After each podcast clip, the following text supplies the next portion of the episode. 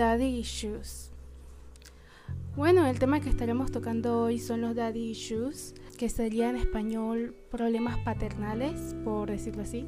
Yo sinceramente no tengo Daddy Issues, así que estaba pensando muy bien en esto antes de hacer el podcast porque es el primer el primero que haría sin hablar de mi experiencia propia y pues le pregunté a algunas amigas y personas que conozco acerca de los daddy issues, le hice preguntas específicas y de eso fue que pues saqué el material para hacer este podcast, así que espero que les guste. Y para los que no saben qué significan los daddy issues, pues es básicamente el gusto que tienen algunas mujeres o hombres, porque también puede pasar en hombres, que desarrollan hacia otros hombres que está como ligado de alguna forma o relacionado a la crianza que tuvo su papá con esa persona. Y bueno, pues me preguntarán eh, por qué tiene que ver, o sea, la crianza con los gustos que tengas de una pareja. Psicológicamente, nosotros buscamos a alguien que nos recuerda a nuestros padres. Normalmente es, si eres mujer, buscar a alguien que te recuerda a tu papá. Si eres hombre, buscar a alguien que te recuerde a tu mamá, pero bueno, también existen diferentes orientaciones sexuales, así que también aplicaría para esos casos.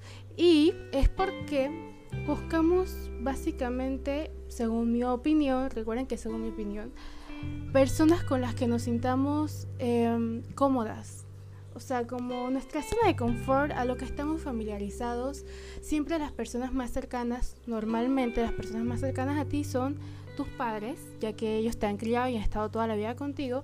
Así que ese es como em, el tipo de persona, la el tipo de personalidad que buscamos en nuestra vida inconscientemente. Porque créame que hasta yo pienso que alguien como mi mamá o como mi papá, no, o sea, no, no es como que me llame la atención para nada, pero es algo que trabaja en el inconsciente, pues, o sea, son nuestros gustos. Para dar un ejemplo de mí misma, de, de esto, para que pues se ponga un poquito en contexto, a mí me suelen atraer las personas que son tranquilas, inteligentes, no muy dominantes, sino más, pues, no sé cómo decirlo. Y ese es mi gusto. Y yo me he puesto a relacionarlo. Y mi papá es justo de esa misma forma. No es muy dominante, es tranquilo y es muy, muy inteligente y talentoso. Y eso es como lo que a mí normalmente me gusta en alguien. Yo, al tener una buena crianza con mi papá, o eso es lo que creo yo que tuve, em, mis gustos se fueron acoplando a eso. Pero ¿qué pasa? Cuando la crianza de tu padre estaba llena de abuso, de maltrato físico y psicológico, de pues distanciamiento y abandono. Aquí es donde se crean los famosos daddy issues. Bueno, con lo que hablé anteriormente voy a hacer otro ejemplo que sería más bien con los daddy issues. Yo no sé si ustedes han visto la película famosa que se llama Forrest Gump. Si no la han visto, pues véanla que es muy buena. Y la coprotagonista de esta película, bueno, no sé si es una, coprotagonista o un personaje secundario, pero la chica de la que está enamorado Forrest es alguien que tiene daddy issues. ¿Y cómo puedes ver esto? Ahí se relata desde su infancia la relación que tuvo con su papá. Su papá la maltrataba física y psicológicamente hasta que pues se libró de él y fue mucho más feliz. En el futuro, cuando ella fue creciendo, desarrolló un gusto hacia pues los hombres que la maltrataban, por decirlo así. Se ve que tenía un novio, o creo que tuvo más de uno, donde se ve como la insultaba, pues tenía la misma actitud que su papá. Entonces, pues este tipo de traumas que te puede hacer la crianza de un papá abusivo, puede pues, ser reflejada en tu vida más adelante porque es como lo que estás más familiarizado. Recuerden que a veces los gustos de alguien pueden ser inconscientes y esta persona no se está dando cuenta que lo que, que esa actitud que está teniendo está sumamente mal y pues que tiene que trabajar en ello para poder salir de ese ciclo de maltrato.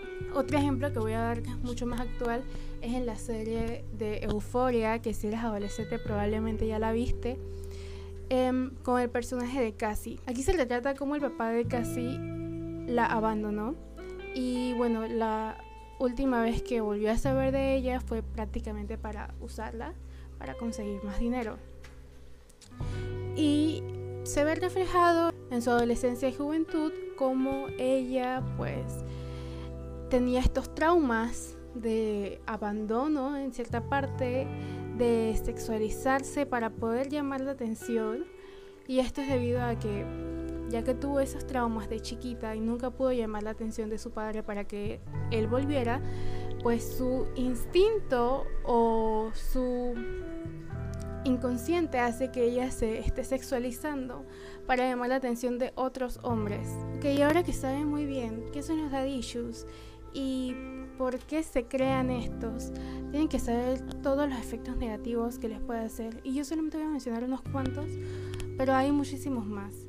A corta distancia, o sea, te pueden causar dependencia emocional que bueno, hice un podcast acerca de esto por si sientes que la tienes, pues deberías escucharlo, es muy bueno. E igual si sientes que alguien cercano a ti la tiene, probablemente le pueda ayudar. Te puede causar dependencia emocional, miedo al abandono básicamente. También puede hacer que te sexualices para tratar de llamar la atención a chicos. Todo esto es, es algo inconsciente, no lo haces a propósito puede hacer que te lastimes a ti misma, que tengas un bajo autoestima y poco amor propio. Y bueno, a futuro te puede causar problemas un poquito más graves, como problemas laborales, problemas de pareja, problemas sexuales y familiares también. Esto es algo que te puede afectar a lo largo de toda tu vida. Ya que pues mencioné básicamente de lo que se tratan los daddy issues, bueno, pues también voy a hablar sobre cómo podemos mejorar esto. Lo primero que tienes que hacer es afrontarlo.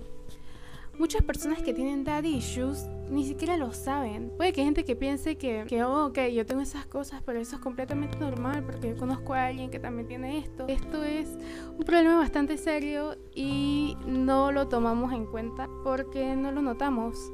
Para las personas que lo tienen, probablemente no lo notan. Es pues tratar de evaluar tus comportamientos y en qué tú te sientes que estás fuera de orden o que te ha dado cosas negativas a tu vida, que te ha traído relaciones tóxicas o malas experiencias con hombres, em, que te haya hecho sentir como menos a ti, sin, con baja autoestima por no haber tenido como la aprobación de alguien. Cuando te des cuenta de esto y lo reconozcas, ya va en el trabajar más en tu amor propio. ¿Cómo trabajas en tu amor propio? Quisiera explicar más acerca del amor propio, pero siento que sería repetir la misma información que dije en mi anterior podcast, el amor propio. Así que si pues quieres escuchar acerca de esto, eh, míralo. Eh, para no dejar esta parte como inconclusa, básicamente es como darte a valer y pues saber que te mereces mucho más que la aprobación de alguien X o pues los tratos malos de una persona. Y bueno, la tercera cosa y más importante según yo es buscar ayuda psicológica, porque aunque muchas personas no lo crean, estos gustos tóxicos y estos problemas que pueden parecer pequeños psicológicamente te pueden afectar a la larga en formas inimaginables, inimaginables. Yo no sé si ustedes han visto em, todas las situaciones que hay de abuso, de femicidio actualmente y de parejas que están tan afectadas psicológicamente que a pesar de ver que su, que su compañero de vida, su pareja, está maltratándola, abusándola, no se dan cuenta de esto y no lo aceptan. O quizás sí se dieron cuenta pero lo siguen aprobando solamente para no quedarse solos. Y pues esto nunca, nunca, nunca, nunca termina bien. Entonces es algo que tienes que trabajar antes de que se vuelva una bola y se vaya acumulando, acumulando, acumulando y te afecte en más aspectos de tu vida que ni te imaginabas. Y probablemente ese psicólogo te dé mucha una mucha mejor ayuda de la que te puedo dar yo.